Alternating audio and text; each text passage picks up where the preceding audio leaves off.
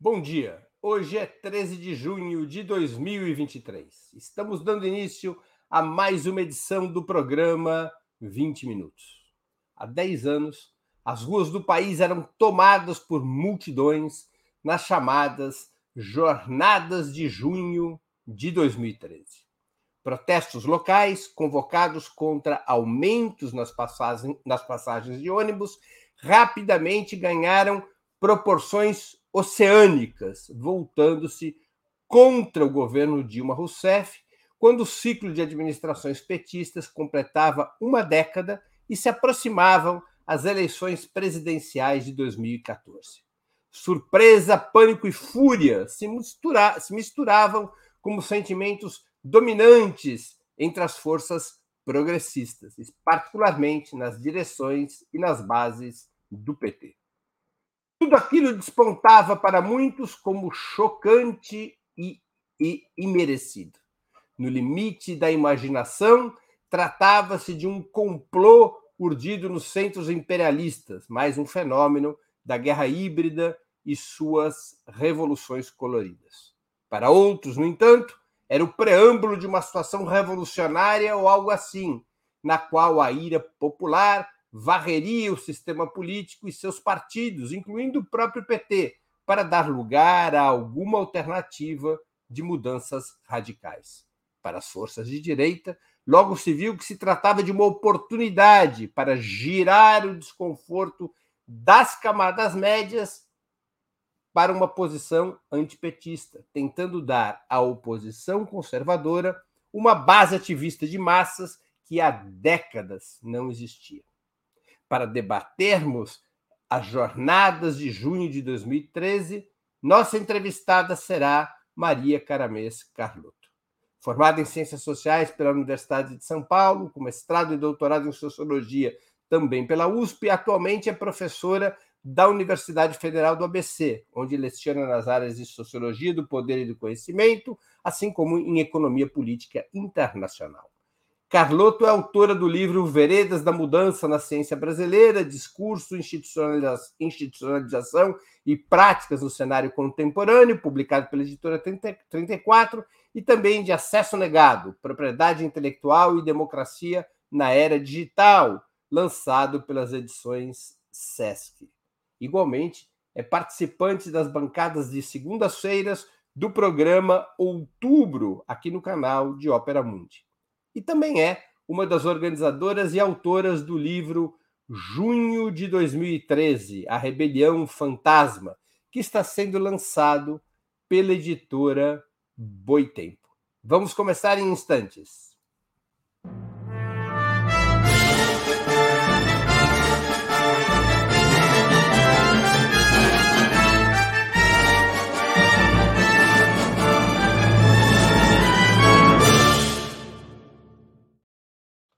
Bom dia, Carloto. Muito obrigado por aceitar nosso convite. Uma honra ter novamente sua presença no 20 Minutos. Bom dia, Breno. Bom dia para os internautas. Muito bom estar aqui conversando sobre esse tema nesse dia. Como explicar uma rebelião tão intensa e alargada, presente por todo o país, como ocorreu em junho de 2013, quando o país apresentava índices bastante positivos tanto de crescimento econômico quanto de desenvolvimento social depois de uma década de governos petistas? Bom, por partes, né, Breno? Primeiro, assim, realmente é uma, é uma, foi uma revolta que se manifestou em várias capitais. Mas não é verdade que ela se deu da mesma maneira em todo o país. Né? Eu acho que tem diferenças regionais importantes que a literatura dá conta. Inclusive, saiu uma pesquisa IPEC que reflete um pouco isso, né? A percepção é muito diferente segundo a região do país. Né? O Nordeste é uma avaliação mais negativa, o Sul mais positiva. Claro que isso não reflete o que aconteceu lá, isso reflete esses 10 anos, mas já mostra que tem diferenças regionais importantes. E são de, essas diferenças são importantes, só, só se a gente pegar o Sudeste, né? O junho de 2013 em São Paulo é um, no Rio é outro, em Belo Horizonte é outro, porque as configurações foram diferentes, a atuação dos governos foram diferentes, então tem diferenças importantes, né? Eu acho que isso é, é, é, é relevante para o debate que a gente precisa fazer sobre junho. Agora, por que, que eu acho que isso, é, por que, que essa revolta, né? ganhou tanta força? Eu acho que tem algumas coisas que ajudam a explicar.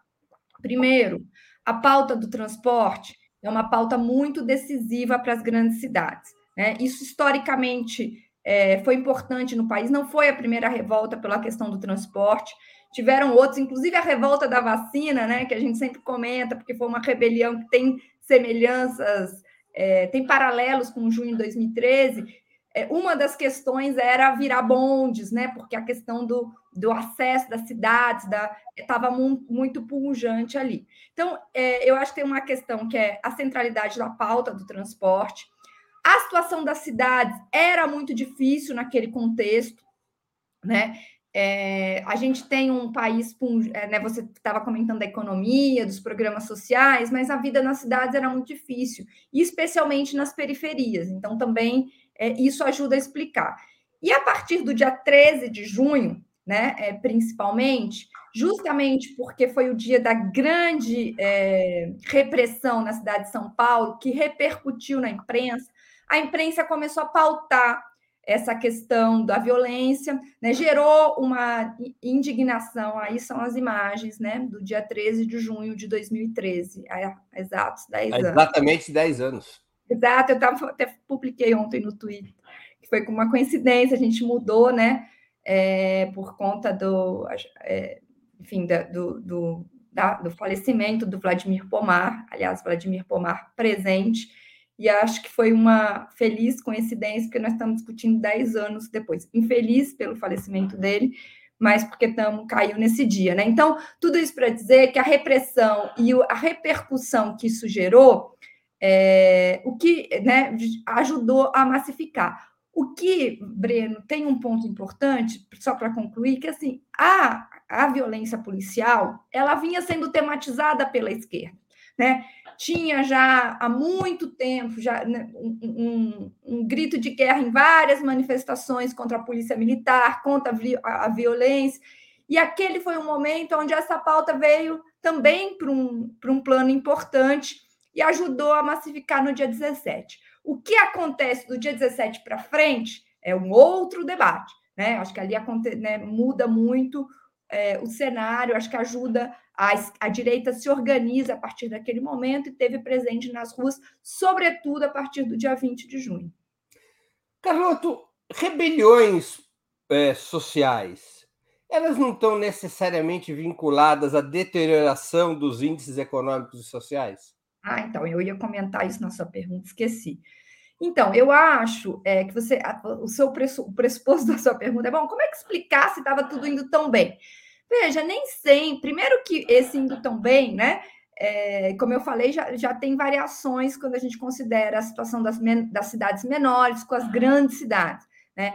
É, eu até tinha, é, tinha participei de um seminário sobre socialismos em 2011, alguns anos antes de junho de 2013. E o eixo do meu texto era dizer que o calcanhar de Aquiles da experiência petista eram as grandes cidades porque, em parte, a governabilidade exigiu que se entregasse o Ministério das Cidades, né? É, na época, para o Kassab, para o grupo do Kassab, e com isso se entregasse também uma reforma urbana mais ousada. Né? E isso cobrou um preço né? É, nos anos subsequentes, acho que junho está nesse caldo. Agora, mais do que isso, né, a situação nas grandes cidades era muito difícil, porque existe um tema que é clássico da análise do capitalismo brasileiro, que mais desenvolvimento não necessariamente significa bem-estar, especialmente nos grandes centros, né? Porque tem um, um, res, um o, o, res, o, é, o, aquela ideia, né, de que você desenvolveria o capitalismo e acabaria com o trabalho informal. E os dados mostram que é o contrário, né? Você desenvolve o capitalismo e o trabalho informal aumenta. Por quê? Porque nas grandes cidades é, o mais desenvolvimento no nosso modelo gera um profundo subdesenvolvimento. E era um pouco isso que a gente estava vendo. Mas mais do que isso, a política ela tem uma relação com a economia, sem dúvida, mas não é automático, né, Breno? Eu acho que tem um, um, a, a mágica e mágica não, né? Mas o, a dinâmica própria da política, eu acho que isso em alguma medida aconteceu ali. Junho de 2013 teria sido a primavera árabe brasileira ou uma revolução colorida? poderia se encaixar como um episódio da chamada guerra híbrida? Há impressões digitais de estados estrangeiros ou de seus operadores? Veja, é, se isso significa dizer que ele foi, que ele não teve organicidade é, em nenhum dos seus momentos, acho que não é correta essa interpretação. Porque qual que é a ideia pressuposta na, na, em Lê, junho de 2013, na chave da guerra híbrida? É que toda a agência política seria externa. Né? Então, as pessoas que participaram, os movimentos que se engajaram, a juventude periférica que foi à rua apostando numa nova forma de ativismo, ela teria sido pura e simplesmente é, manipulada por agências externas. Elas não teriam agência nenhuma. É uma leitura muito pobre, né? Por outro lado, existe uma ideia de que tudo foi orgânico né? De que, imagina, você estava naquele contexto. Que contexto era 2013? Né? Uma intensificação da crise econômica, já uma intensificação dos conflitos políticos, né? com o declínio evidente da hegemonia norte-americana, o que intensificava um ativismo é, do Estado americano. Então, achar que não teve nenhuma parte que os Estados Unidos não olhou para aquele, aquele momento, né? E que não, não, não é, teve agências externas operando, também é muito ingênuo. Basta ver o MPL, o MBL é, que se formou naquele momento, naquele contexto, com financiamento americano. Isso não tem muita dúvida, né? É, é, então, assim, claro que houve é, atuação, quem estuda relações internacionais, isso é, é bastante comum, né? Como, assim, bastante comum, é bastante é um tema, objeto de pesquisa, porque tem tudo, tem uma ideia de que tudo é conspiração. Não, não é tudo conspiração. Tem pesquisa sobre redes internacionais, sobre atuação, atuação orquestrada de think tanks, de financiamento. Tem pesquisa sobre isso. Mas eu não concordo com a interpretação de que é tudo agência externa. Essa interpretação empobrece a leitura de junho de 2013 e, os seus, e o potencial né, que aquilo coloca. Então, assim, só e tem duas leituras equivocadas. Aqui é tudo conflito externo, é tudo agência externa, e de que não houve nenhuma é, atuação internacional. O ovo da serpente do bolsonarismo está nas jornadas de junho de 2013, como muitos afirmam? Não, eu não acho. Assim, não acho por várias razões. Porque se for buscar o ovo da serpente, tinha que buscar numa transição democrática incompleta, né? Assim, ou falha. É, então, assim, a gente pode regredir aonde, até onde a gente quiser, isso num primeiro momento.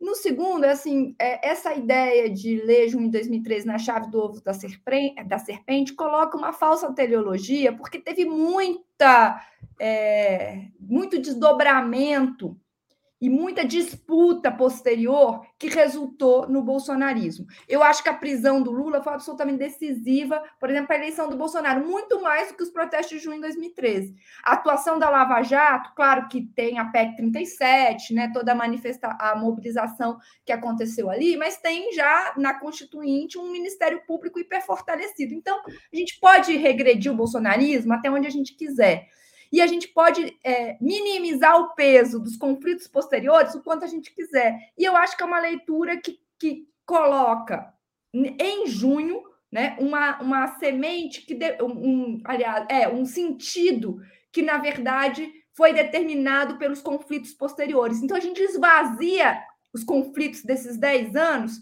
já estabelecendo que estava tudo determinado em junho. Não, teve muita luta. E mais, né? E diria mais: acho que essa luta, a maneira como as disputas se desdobraram pós-junho, permitiu com que o Lula voltasse, fosse solto, absolvido e voltasse à presidência da República. Então, tem política, tem luta, tem disputa. E esses 10 anos mostraram isso. É, junho de 2013 foi uma espécie de chuva de verão? Ou ele teve repercussão na vida política do país? É, nos anos sucedâneos? Não, então, é, se você considerar, por exemplo, o que aconteceu em 2014, ou seja, teve aquela explosão, né? A, a direita apostou que ia conseguir mobilizar e ganhar, inclusive apostou tudo, né? Nas eleições de 2014, tudo.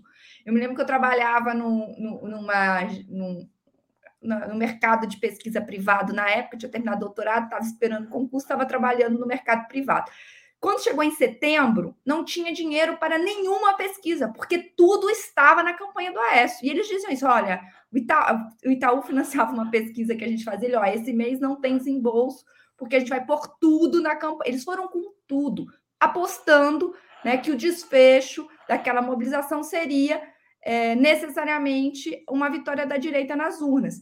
E eles apostaram na mobilização social é, de rua em 2014 e não, e não surtiu o efeito que eles esperavam. Né? Maior prova de que teve muita disputa, inclusive uma disputa que a esquerda ganhou em 2014, uma disputa muito dura e muito importante, é, né, com a vitória da Dilma para o seu segundo mandato.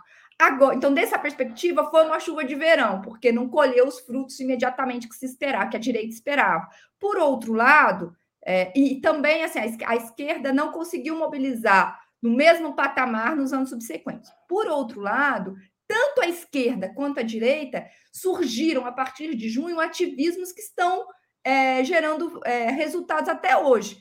Por exemplo, né, o movimento dos secundaristas, a primavera feminista, né, o movimento negro, que até é, a gente lê um texto sobre isso, o movimento negro né, teve é, um, Claro, não é que tudo remete a junho, mas junho ajudou a construir essas novas formas de ativismo.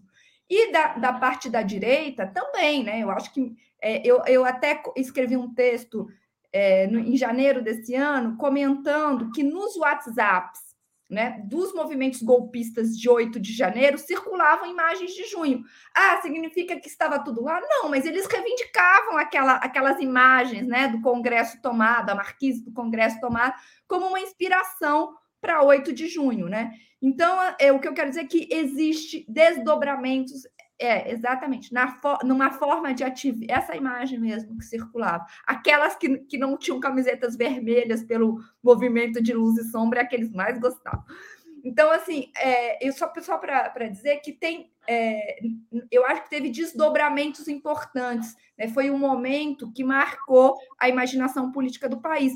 E tanto isso é verdade que tem muita produção sobre junho e muita coisa saindo nesse momento, né? Porque é, séries, livros, é, a, é, reportagens especiais em jornais, revistas, porque é um assunto que deu, assim, foi um evento que teve desdobramento, sem dúvida. Carlota, o PT nasceu no bojo de um grande movimento social dos, entre os anos 70 e os anos 80, das grandes greves operárias, das lutas contra a ditadura. E não houve, desde então, qualquer tipo de mobilização social importante na qual o PT não estivesse inserido. Mas em junho de 2013, o PT foi pego completamente de calças curtas. Como explicar isso?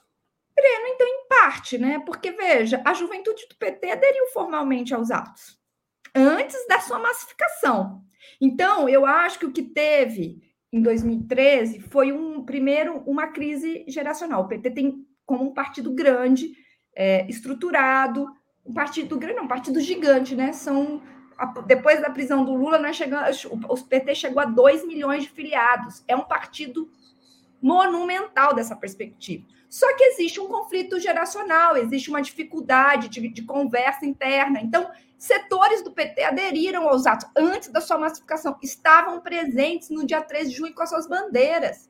Então, assim, não é verdade que o PT como um todo né, é, não participou, não é, aderiu. Isso não, mesmo em São Paulo, onde o Haddad era prefeito. Né, imagina em outras cidades é, com mais força ainda. Agora, o que aconteceu é que o PT se dividiu na interpretação de junho. É, e, e, na, e, na, maneira de encaminhar. E essa divisão, em alguma medida, está presente até hoje no interior do partido. É, eu, na época, brinquei com um texto que eu escrevi que chamava Decifra-me ou Devoro-te. Esse era o título do. E era uma provocação de petista para petista, dizendo: olha, ou bem se compreende o que aconteceu, ou pode ser que a gente seja triturado por isso aqui. É, e não deixa de ser um pouco verdade. Tem uma pergunta de uma espectadora nossa, Sibeli Simão, que contribuiu com o Superchat. Obrigado, Sibeli. É, me lembro que teve um evento internacional de jovens religiosos em junho de 2013. Vocês se lembram? Maria e Breno, vocês acham que tem alguma ligação? Posso estar enganada. Obrigado. Então, Breno, eu aproveito esse comentário da Cibele para dizer que eu li recentemente O Ovo da Serpente, o livro da Consuelo Diegues, que é muito interessante, aliás. E ela começa o livro, ela, embora ela comece com o atentado do Bolsonaro, ela vai na sequência para junho de 2013. E ela lembra que a primeira manifestação de massa em junho de 2013 foi no dia 5 de junho em Brasília, uma manifestação gigantesca contra a criminalização da homofobia de é, evangélicos em Brasília. E ela descreve a manifestação, era, era uma manifestação muito grande na esplanada dos ministérios. É, então, eu não entendi, era uma manifestação de evangélicos? De evangélicos contra a criminalização da homofobia. Ah, contra a criminalização da homofobia. Falei a favor? Não, então eu falei errado. Contra a criminalização que estava em pauta. Né? Então, o que eu quero dizer é que existia, é, junho de 2013, ele, ele, ele foi a confluência de vários ativismos que vinham se organizando. Por exemplo, né, tem um texto muito bom do, do Rui Braga é, sobre, sobre junho de 2013 que ele lembra uma, como as greves vinham aumentando e como 2013 foi o pico, até o primeiro semestre de 2013 foi o pico de organização de greves no Brasil. Né? Então, tinha um ativismo de esquerda e tinha um ativismo de direita se formando. E isso se encontra em junho de 2013. Por isso que eu é, acho que 2013 é tão importante, porque ele manifestou pela primeira vez uma polarização, é, uma, um conflito político que vai se manifestar dali para frente nas ruas, nas urnas e nas redes sobre qual deveria ser o desfecho da crise econômica é, que já começava a se anunciar no Brasil, embora não tivesse tido re, é, resultados na ponta. Você tem razão se a gente olhar os índices de inflação, os índices de desemprego, não estava se manifestando, mas já tinha um esgotamento de um certo modelo de desenvolvimento econômico e havia um conflito distributivo posto, né? E, e duas é, saídas absolutamente opostas, uma privatista e outra com mais Estado. Qual a sua análise sobre a reação do governo, do PT e do conjunto da esquerda frente aos protestos naquele momento? Em particular, qual o seu balanço sobre as respostas oferecidas pelo então prefeito de São Paulo, Fernando Haddad, e pela presidente à época, Dilma Rousseff? Então, o Haddad ele é, demorou muito, né? Para é, é, foi um dos últimos, me lembro, a, me lembro que foi um dos últimos a revogar o aumento. Ele tinha uma resistência muito grande, ancorado num argumento é, a princípio democrático da perspectiva dele, que era bom, eu não, o meu mandato é, é, eleitoral foi, não foi dado para é, usar o orçamento público para isso. Esse era o argumento de fundo dele. Né? Usar o orçamento para quê? Para subsidiar transporte. Uhum. Ele, ele, argumentava, é, me lembra bastante, ele tinha um argumento político forte nesse sentido, forte da perspectiva dele. Né? Por outro lado, Acho que tinha da parte do, do Fernando Haddad uma leitura que depois se manifestou em vários momentos muito negativa sobre a maneira como o juiz se organizou, né? e uma leitura é, muito institucional da política. Política é aquilo que se decide na eleição e o que acontece depois, as reivindicações é, precisam ser, ser canalizadas né, em alguma medida nessa via. Então eles exigiam, tá, então vocês querem que eu revolte? Então da onde vai sair o dinheiro? Né? Então assim, o movimento ele tem que apresentar é uma visão bastante institucional, tem que apresentar a demanda e a solução. É, não funciona assim na prática. E por fim, acho que o Fernando Haddad é, numa visão muito republicana, talvez excessivamente, a maneira como foi anunciado é, a revogação, né? Ele vai, eles vão, ele foi junto com o Alckmin e ele ele diz, né, que eles vão fazer um anúncio e dá a palavra para o Alckmin, para o Alckmin anunciar. Me lembro dessa dessa imagem, né, perfeitamente. Para o Alckmin anunciar a revogação como se tivesse sido uma decisão do Alckmin, sendo que não foi, né? O Alckmin foi a reboque da decisão do Haddad, não tinha como revogar, não revogar no governo se já havia sido revogado na prefeitura. Então, eu acho que foi uma resposta, é, eu não vou dizer, não é ingênua a palavra, mas muito é, é, excessivamente republicana em alguma medida, pouco sensível às tensões políticas, né? é, ou, ou, a, ou, a, urgência das tensões políticas que estavam colocadas ali. É, a Dilma Rousseff, aí eu tenho uma, eu, te, eu acho que ela, claro, a, a, a demanda inicial, né, sobre os transportes, não era imediatamente para ela, embora aqui tinha uma questão que até o Haddad colocou sobre a nacionalização de um imposto, né, que ela resistiu muito. Acho que ela poderia ter discutido isso para, porque vejam, no nosso pacto federativo, estados e municípios estão realmente muito pressionados, né, por um orçamento é, muito tenso, né, é, muito tenso, muito muito concentrado na União. Então, a Dilma tinha condições de aliviar isso para os estados e municípios. E acho que ela não fez na velocidade é, exigida. Mas ela, te, ela deu uma resposta, e uma resposta que, a meu ver, foi decisiva é, para a reeleição dela. Ela apostou nos mais médicos, ela fez uma, um conjunto de investimentos em educação importantes. É, tinha mais uma. As duas medidas mais importantes foram essas, mas tinham outras que eu acho que apontou para uma pauta social que contou para a reeleição. Quando era, o, era a Dilma a presidente Dilma Rousseff, na época, apenas para é, recordar aqui nossa audiência, no dia 22 de junho, ela vai à televisão e ela anuncia cinco itens, do é cinco, impacto dos cinco pontos. Um era é, responsabilidade fiscal, ou seja, de que as contas do governo não iam estourar. O outro era é, educação. Isso. O outro era saúde. O outro era mobilidade urbana e, e, o outro era a convocação de uma, um uhum. plebiscito para convocar uma constituinte exclusiva sobre a reforma política. E aí, Breno, tem um dado histórico importante, porque quem desmente a Dilma praticamente no mesmo dia foi o Michel Temer.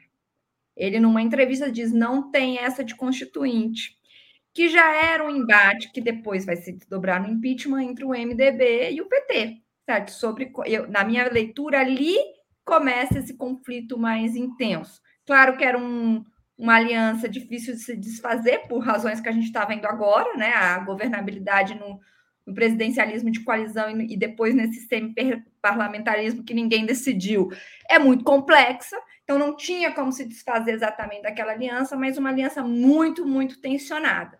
Né? E que tem a ver, viu, Breno? Desculpa, com os resultados eleitorais de 2012, né?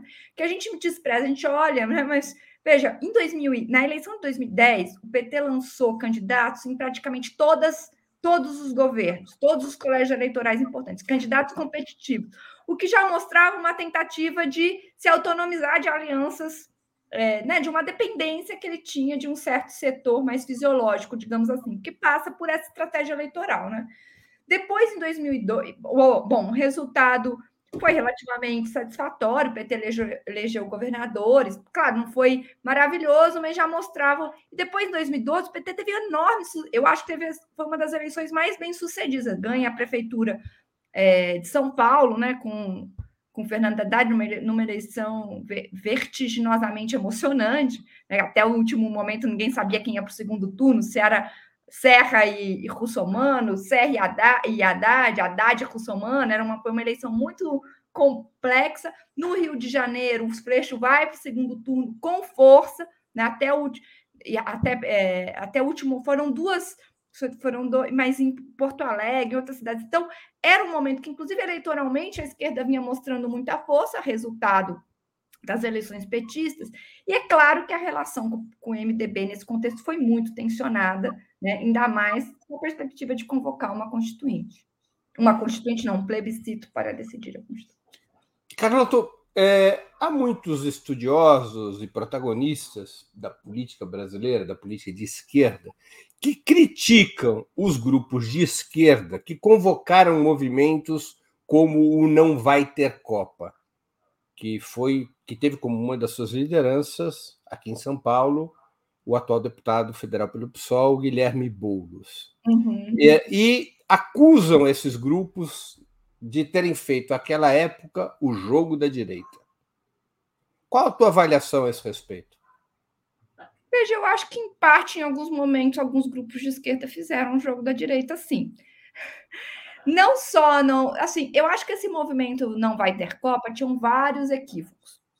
é, embora tinham pautas ali muito importantes, inclusive relacionadas à questão urbana, né? Contra, é, bom, contra a lei antiterrorismo, que também é, foi um absurdo, contra é, é, despejos, é, desapropriações, enfim, uma gentrificação que vinha ocorrendo, que rebate, rebate na pauta urbana. É, então, assim, acho que tem ali, tinham pautas muito importantes em questões ambientais envolvidas, enfim, nem vou entrar aqui no mérito. Mas, veja, aqui, esse contexto do não vai ter Copa é o mesmo contexto do crescimento da Lava Jato. Né? É, e setores da esquerda, dos setores do PSOL, apoiaram esse movimento, né? com muita força. Com muita força. Então, eu acho que em algum, neste contexto, é, veja, todo um contexto, porque se você focar só no não vai ter Copa, né, fica. É, é não, não, acho que, que o vai, não vai ter Copa deve ser lido isoladamente do que estava acontecendo. Estava acontecendo. Porque o não vai ter Copa ele é muito ligado a, uma, a denúncias de corrupção envolvendo que era esse movimento já. Né? Envolvendo né? a construção dos estádios. Exato, envolvendo a construção dos estádios. Que no final nunca se né, havia, havia equívocos de prioridade de investimento? Pode ser. Agora, é, é, corrupção envolvendo os estádios, já. Então, assim, já tinha ali uma, um caldo que eu acho que setores da esquerda não souberam ler bem. E setores da esquerda que atuaram, na minha leitura, numa chave muito moralista tanto na leitura da, do, da, do, da Copa do Mundo, mas especialmente da luta anticorrupção. E esses setores apoiaram a Lava Jato, né, se, se resistiram a, durante muito tempo a condenar a prisão do Lula. Não foram todos os depois e aí justiça seja feita, o Guilherme Boulos cumpriu um papel importante, né, em romper com esses setores, né? E aí conduziu é, um apoio ali restrito ao Lula na sequência, e acho que isso ajudou a tornar ele uma liderança de esquerda muito mais importante do que ele teria sido se ficasse numa posição moralista nessa e, e portanto fazendo o jogo da direita na prática. Né? Temos mais uma pergunta de um espectador nosso que também contribuiu com o superchat, Celso Barreiro. Agradeço ao Celso, que também é membro do nosso canal. Ele pergunta: qual a sua opinião a respeito da tese de Alonso? Ele deve estar se referindo a Ângelo Alonso, de que 2013 não iniciou um ciclo, mas encerrou o ciclo dos 10 anos anteriores. Não, veja, a, é, ela não, é, a tese da, da, da Ângela é que, de fato, havia. É, em parte ela acha que encerrou, mas em parte se inicia, porque novos repertórios, a Ângela trata muito na chave da teoria dos movimentos sociais. Então, para esta teoria, a ideia dos repertórios políticos ela é muito importante. O que, que são repertórios políticos? Vai desde a vestimenta, da maneira, né, as cores, as palavras de ordem, a, a, cultura política de manifestação. Então, é, ela, ela, em alguma medida, vai chamar atenção para o fato de que em 2013 você tinha a confluência de três repertórios políticos o vermelho e a forma tradicional, carro de som, enfim, né, os, que é a forma da esquerda tradicional, que estava ali. Você tem uma outra, que é o, a estética. Eu não, sei, é, é, eu não sei nem como. Que, não, sei nem, não me lembro exatamente como ela. Mas eu vou chamar aqui uma estética mais anarquista, mais horizontal, né? Do preto, né? Do, da, do não ter carro de som, das marchas, que depois foi um embate né, entre dois setores da esquerda. Ela coloca esses dois, em alguma medida, no, né, no, são, são repertórios distintos da esquerda. E um terceiro repertório, que é a bandeira do Brasil, o amarelo, que não era tão forte em junho, vai ficar a partir do 20 de junho, mas ainda assim não era dominante. O que ela mostra é uma confluência entre esses três repertórios que depois vão se dividir e aí ela vai chamar atenção para o fato que a esquerda vai tentar se unir, como é que, como é que faz dialogar repertórios tão distintos no, no, no período subsequente. Então, assim, eu acho que ela, o que ela chama atenção é que ali surge o conflito, assim, três repertórios de ativismos distintos que vão é, se manifestar nos anos posteriores e que estavam presentes em junho, tudo junto e misturado. De alguma maneira, após junho de 2013, o PT e o governo mudaram alguma coisa no seu acionar político? É, junho de 2013 teria sido debatido no interior da esquerda e do governo e significado e, e provocado mudanças na relação política do governo e do PT com aquelas com aqueles setores sociais que tinham ido às ruas? Olha, Breno, eu acho, assim, principalmente se a gente olhar para a atuação do governo Dilma, e, é, eu acho que é, é, é, bastante interessante até, porque veja, o que, que se reivindicava? Né? Num primeiro momento, revogação do transporte, então era uma pauta clássica de revogação do aumento, né? uma, classe, uma pauta clássica de direitos sociais que transbordou em demandas por saúde de qualidade, educação de qualidade, misturada né? Aí, para usar o termo da Angela, um repertório misturado com a questão da corrupção. Né? A Dilma, no 22 de junho, ela aposta o quê? Eu vou atender a esse setor com mais saúde, mais educação, crio mais médicos nesse contexto, né? vai criar cursos de medicina, vai aumentar o investimento em educação, criar o, o, o, o PAC Ciência, que acho que na verdade já vinha, mas ela vai a, a, como é que chama? O Sem Fronteiras, vai aumentar o número de institutos técnicos. Isso faz aumentar o gasto público. Né? No, e aí, qual é a demanda? E isso, sobretudo no segundo turno da eleição de 2014, vai, se vai transbordar numa, num, numa promessa muito grande de que viria mais investimento público para essas áreas, saúde, educação, né, é, programas de transferência de renda, porque veja, os programas de transferência de renda, eles já eles já estavam na pauta, mas eles já estavam precificados, né? O que, que o governo estava apresentando a mais ali, né? O compromisso de que teria super investimentos, vou chamar assim, ou investimentos mais pesados em serviços sociais, saúde, educação, serviços de cuidado, creche. Havia essa e aonde a coisa pegou é que isso aumentou o gasto e a onda hiperliberal veio com tudo. E daí é o Joaquim Levy em 2015. A Dilma, em alguma medida, fratura a base social, né? É, o governo Dilma tem sua base social fraturada, o resultado vai dar no impeachment nos anos. Então, eu acho que teve uma tensão entre duas pautas é, e a vitória do, do hiperliberalismo, vamos chamar, que depois, né, no governo Dilma ainda não era, era um ajuste fiscal, é, mas depois vem o, o, o superliberalismo, ou que chamam de hiperliberalismo, ultra-neoliberalismo do governo Michel Temer, com a reforma trabalhista, com a proposta de reforma da Previdência que foi barrada, mas que depois foi aprovada em 2019, e principalmente com a PEC do teto, que a gente está até agora às voltas, e que tinha como intenção barrar justamente essa ampliação dos serviços públicos. E é por isso que eu digo que ali se manifestou duas propostas uma de superfinanciamento, vou chamar né, de, de, de, de acabar com um ciclo histórico de subfinanciamento desses serviços e que, portanto, né, você melhorar, melhoraria a vida das pessoas com serviços públicos de qualidade e, o, no sentido oposto, uma pauta hiperliberal. E então, o PT? Assim, e teve respostas, né? É, eu, e teve respostas do governo nesse sentido, mas que foi é, abatido em voo. Eu entendi a sua resposta a respeito, das, a respeito da atitude do governo em relação à agenda que as ruas propunham. E o PT, que já então era criticado, inclusive principalmente por petistas, por excessiva institucionalização, por estar fora das ruas e dos movimentos como estrutura central do partido. Junho de 2013 teve reflexos sobre a ação política do PT? Eu acho que imediatamente não.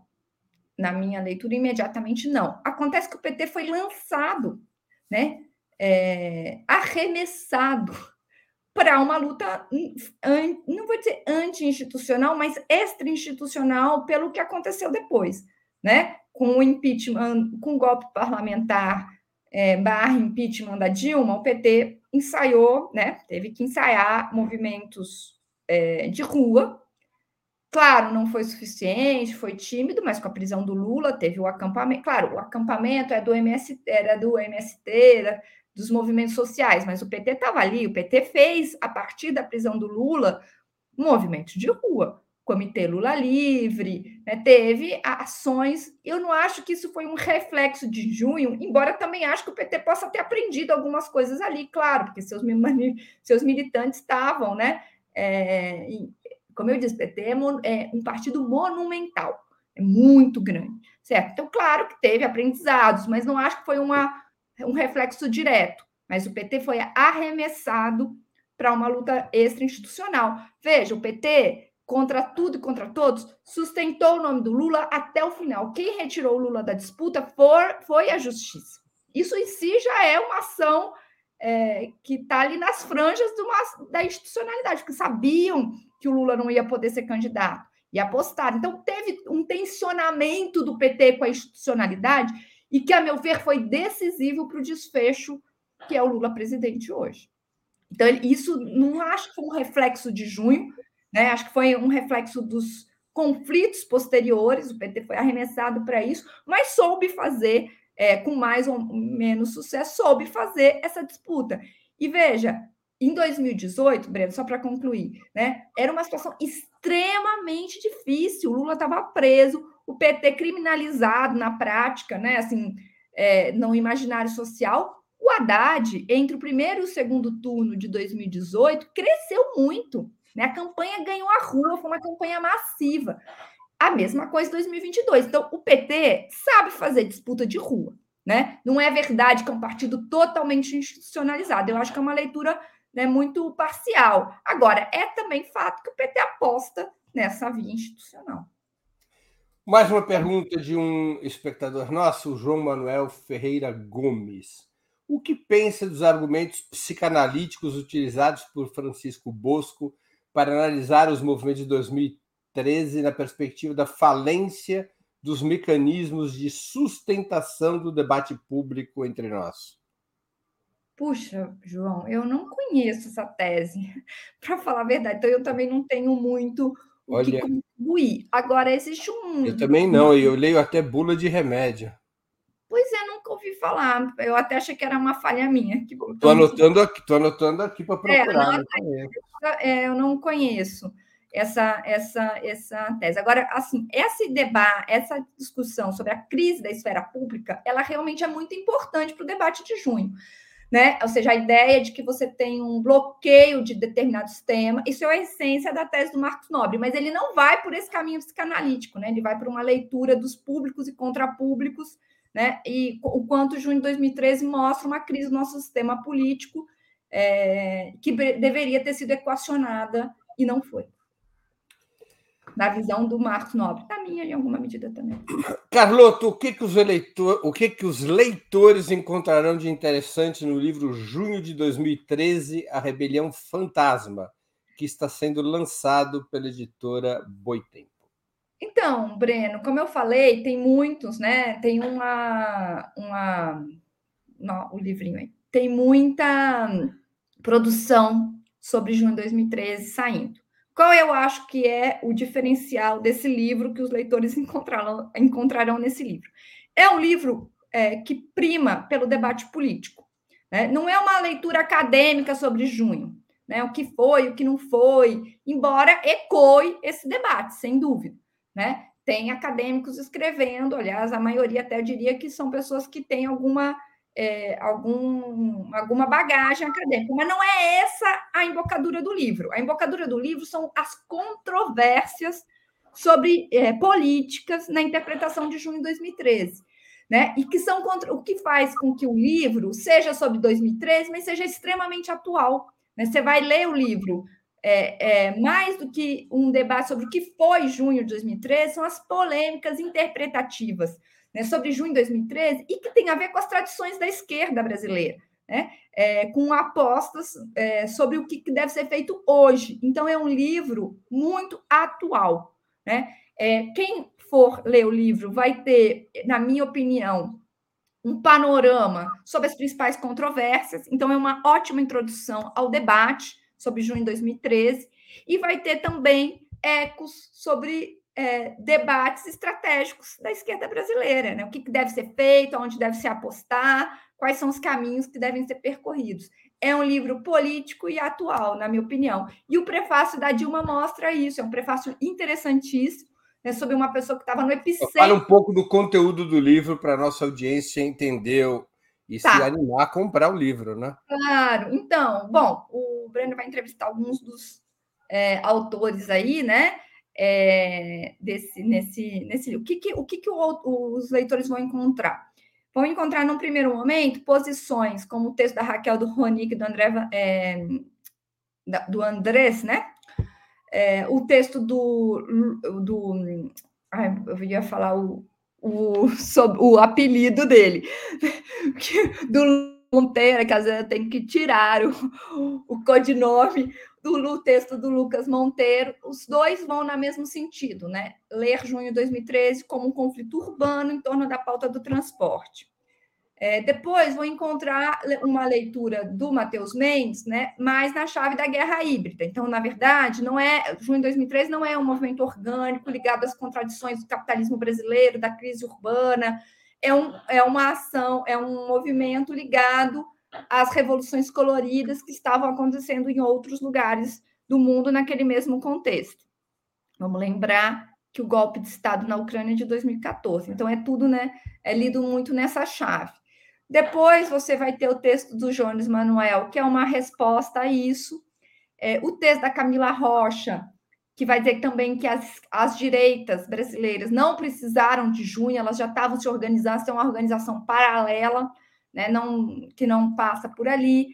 O, um texto interessantíssimo da Paula Nunes sobre o movimento negro, então é a repercussão de junho sobre os ativismos, né, o ativismo feminista, o ativismo negro especialmente no caso dela, o, o, o ativismo negro. Depois tem um texto do Breno Altman, este que me entrevista, sobre é, que lê junho como uma revolta das classes médias, então essas contra, as contradições de junho, é, ou seja, um movimento ao mesmo tempo é, orgânico, mas é, também com já com alguns traços do que viria a ser é, um pouco reacionário na sequência, o, o texto do Vladimir Safatli, que é muito crítico à resposta do PT e da esquerda a junho, então é uma defesa do movimento insurrecional, e, é, por fim, um texto meu é, sobre junho como o primeiro momento de uma pol polarização é, que vai se manifestar dali para frente. E, esse pró, o prólogo da Dilma? Ah, o prólogo da. Então, tem um prólogo da Dilma e um ensaio fotográfico do Michael Neri, que são dois. E tem uma cronologia também sobre junho, né? Então, além dessas análises que eu acho que mais ou menos refletem as principais posições, leituras mais positivas, leituras é, mais negativas, e aquelas que tentam é, ficar ali no meio do caminho. É, sobre junho de 2013. Além disso, tem um prólogo da Dilma Rousseff, aonde ela reavalia junho, né, dez anos depois, e o que, que ela tentou, como ela leu na época, o que, que ela tentou dar de resposta e aonde a resposta dela esbarrou. Ela concorda que junho é, foi ali o início de uma polarização que vai se manifestar dali para frente. É muito interessante o prefácio dela, é um documento histórico bem interessante, bem útil. O livro vai ter noites de autógrafo nas próximas semanas, né? Então temos que fazer a publicidade disso. Em São Paulo é no dia 16 agora. Se eu não me engano, vai ter um debate também nesse dia. Isso. É um debate. No dia 16 de junho, sexta-feira, às 19 horas, na livraria Tapera Taperá, que fica na Avenida São Luís, 187, no segundo andar, loja 29, ali na República vai ter o lançamento do livro e é um debate no qual participarei eu mesmo, Maria Carlotto, Camila Rocha. Só vamos voltar ao card do Lucas, lançamento? Lucas, é, o Lucas. É. É, o Lucas Monteiro, que era da direção, da coordenação do, do Movimento Passe Livre, a Paula Nunes, que é deputada estadual e escreve o artigo que a Carlotto já se referiu Muito sobre bom. o reflexo de junho de 2013 no movimento negro, e a Raquel Ronick, né? Então, esse, esse, esse, esse é o debate que haverá na sexta-feira, agora, 16 de junho, às 19 horas, na livraria Tapera. Taperá Avenida São Luís, 187.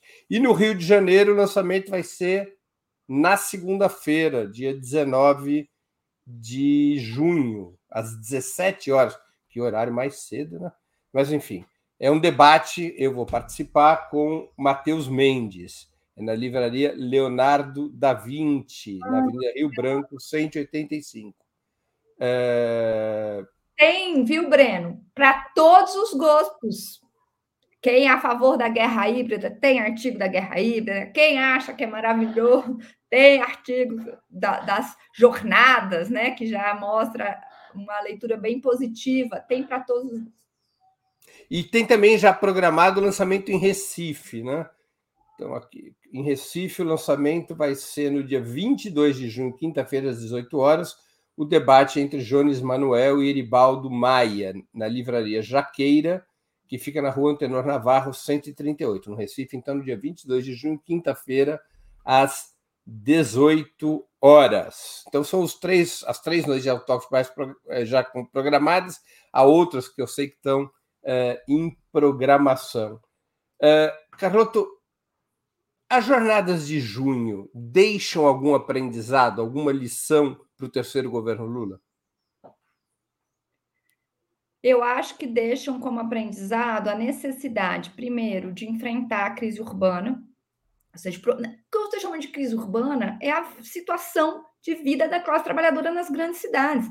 Veja, um, um dado importante, na época de junho de 2013, próximo, né, na, naquela, naquele ano, ou, ou no ano anterior, o Márcio Postman tinha feito um artigo, uma pesquisa, sobre a jornada dos jovens é, que estudavam e trabalhavam. Eles tinham jornadas de 16 a 18 horas, incluindo transporte. Você entende o que é isso? É pior do que a classe trabalhadora do século XIX. É um negócio muito pesado. Então, a vida nas cidades, ela, ela envolve custos específicos, tem a questão da moradia, da gentrificação, do transporte. Então, eu acho que tem... Esta é uma questão que não pode deixar de ser enfrentada. Né? Isso envolve né? Inclusive, a, o PT é um partido que nasce nos grandes centros, vive uma crise, depois com a ascensão do bolsonarismo, parece que tem uma certa reconciliação né? Com as grandes cidades, por exemplo, o Lula e o Haddad venceram em São Paulo, capital, né, e perderam no interior. Então tem uma espécie de reconciliação, mas ainda tem uma crise. É, ontem a gente, eu estava olhando os dados da pesquisa IPEC, a avaliação positiva do governo, se a gente considera capital, periferia e interior, a mais baixa na periferia. Então tem uma crise né, envolvendo a vida nessas né, as condições de vida. Então tem que ser enfrentada essa questão é, moradia, transporte, serviços públicos. Acho que esse é um primeiro aprendizado. O segundo aprendizado, que eu acho que é que você precisa, é assim, o governo tem uma urgência de enfrentar a questão dos serviços públicos de cuidado. O que eu estou chamando de serviços públicos de cuidado? Saúde, educação, reprodução da vida, né? Transporte, moradia. Né? E veja, os programas de transferência de renda eles são muito importantes. O aumento do salário mínimo eles são muito importantes. Mas eu acho que o Brasil devia caminhar para uma pauta de desmercantilização dos serviços públicos, de desmercantilização da vida. Veja, ontem saiu uma reportagem, uma notícia de que os planos de saúde vão aumentar de novo. Vai ter gente que vai ter aumento do plano de saúde duas vezes por ano. Eu sou diretora de sindicato, né? É a outra vida, além de comentarista do outubro, professor e mãe, sou sindicalista do ABC. Mãe de uns sete filhos. Incluindo cachorros e gatos, chega a mais de dez, né? Então, assim, é, brincadeiras à parte, ontem choveu mensagens da minha caixa, da minha. No meu, falei, pelo amor de Deus, a gente não tem mais como pagar plano de saúde. Então, assim, existe uma questão que, que, é uma, assim, que é uma questão de economia política bem tradicional, que é precisamos desmercantilizar a vida. Isso é uma pauta de um governo de esquerda do século XXI, transformador, digamos assim. E eu acho que junho de 2013 pôs isso na agenda. Né? Nós precisamos desmercantilizar, precisamos de, um, de uma agenda para os serviços públicos, saúde, educação, moradia, transporte. Né? E isso é, eu acho que foi um legado de junho de 2013. E, por fim, uma crise de representatividade que passa por uma necessidade de reforma política, que com o Lira, né, Cunha versão 2, isso veio de novo, né? Caiu no nosso colo, então precisamos enfrentar essa questão. Carloto, estamos chegando ao fim da nossa conversa e eu queria fazer duas perguntas que eu sempre faço aos nossos convidados e convidadas antes das despedidas. A primeira, qual livro você gostaria de sugerir aos nossos espectadores? A segunda, qual filme ou série poderia indicar a quem nos acompanha?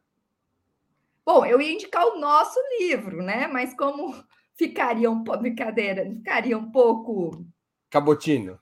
Cabotino, você adora essa palavra, cabotino? brincadeiras. Eu estou, eu vou indicar um livro que eu estou, que eu ainda não terminei de ler. Comprei esses, nenhuma dessas é, feiras que eu, que eu fui. E eu estou no finalzinho, e é um livro muito, muito, muito interessante, da Clara Zetkin. Zet, ai, meu Deus, eu sei. Zetkin. É, eu nunca consegui Clara falar. Zetkin. Zetkin. É... revolucionária e feminista. Como, exatamente. Como nasce e morre o fascismo. Veja, esse livro, exatamente, da autonomia. Esse livro, por que, que eu recomendo esse livro? Primeiro, porque é de uma autora, importante ler mulheres, uma, uma, uma socialista feminista importantíssima do século XX, e porque esse livro ele é ao mesmo tempo um documento histórico, porque é um relatório que ela fez para a Segunda Internacional, né, é, na contramão do que vinha, do que os, os comunistas vinham tratando do fascismo, ela vai é, enfim, pro, analisar o fascismo como um, um, movimento em si mesmo, que precisa ser combatido. Então, acho que tem uma. Um, é um documento histórico, é uma análise. Aliás, na semana que vem, hum. dia 20 de junho, são 20 anos da morte de Clara Zetkin. Exato. E, e aí, como eu ia dizendo, é um, é um documento histórico, né, esse relatório, é uma análise interessantíssima do fascismo, muito, a meu ver, muito acertada, e é um programa político de combate ao fascismo extremamente urgente para os tempos que vivemos. Então, recomendo este livro, muito, muito, muito interessante da Clara. Você sabe que em uma época qualquer da vida eu tive duas pitbulls, uma chamava Zetka, em homenagem a Clara Zetkin, e, outra, e a outra chamava. E a outra era uma, uma pitbull que chamava Zetka, em homenagem a Clara Zetkin, e a outra e uma Rottweiler que chamava Kaia, em homenagem a Alessandra a Krupskaya, a, ah, a, a companheira do Lenin. É, é esse é, a Clara Zetkin é realmente uma analista e uma socialista muito importante. Eu adoro ela. Filme e série. Em homenagem, em alguma medida, às questões urbanas, da cidade de São Paulo não resolvidas, as tensões da periferia. A minha série é, do, é, a história dos Racionais, é uma série. Eu não gosto das séries do Netflix, mas essa é muito boa. É, não, assim, eu acho é, a estética do Netflix nem sempre me agrada, né? Eu acho que essa coisa dos, das plataformas virarem é uma coisa, mas essa série é muito boa, recomendo, esteticamente muito bonita, em como um documento histórico muito interessante das ruas de São Paulo para o mundo, mais ou menos como 2013. Muito bem. Antes de eu me despedir de você, vou aqui convidar novamente todos a comparecerem ao lança, aos, aos lançamentos programados do livro Junho de 2013, A Rebelião Fantasma. O lançamento em São Paulo, peço para a produção subir novamente o card o lançamento em São Paulo ele vai acontecer na sexta-feira, dia 16 de junho, às 19 horas, na livraria Tapera Taperá, na Avenida São Luís, 187. Então a gente se encontra em São Paulo na sexta-feira, dia 16 às 19 horas, na livraria Tapera Taperá. E no Rio de Janeiro, é, o lançamento vai acontecer no dia 19 de junho, às 17 horas, na livraria Leonardo da Vinci, que fica na Avenida Rio Branco 185. Então são as duas próximas noites ou tardes de autógrafo do livro Junho de 2013, A Rebelião Fantasma.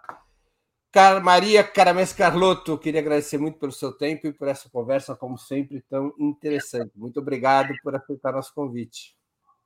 Valeu, Breno. Um abraço. Tchau, tchau. Nos vemos Tchau. na sexta.